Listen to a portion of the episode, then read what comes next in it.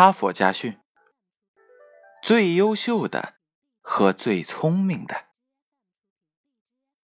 一九六零年，哈佛大学的罗森塔尔博士曾在加州一所学校做过一个著名的实验。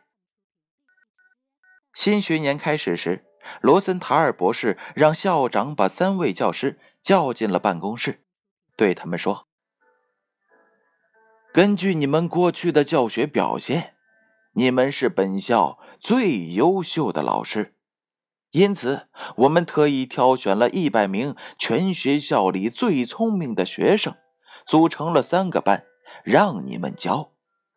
这些学生的智商比其他孩子都高，希望你们能让他们取得更好的成绩。三位老师都兴高采烈的表示一定尽力。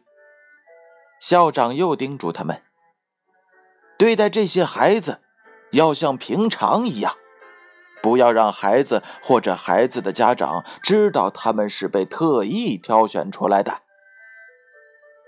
老师们都答应了。一年后，三个班的学生成绩果然排在了整个学区的。最前列。这时，校长告诉了老师们真相：这些学生并不是刻意挑选出来的最优秀的学生，只不过是随机抽调的最普通的学生。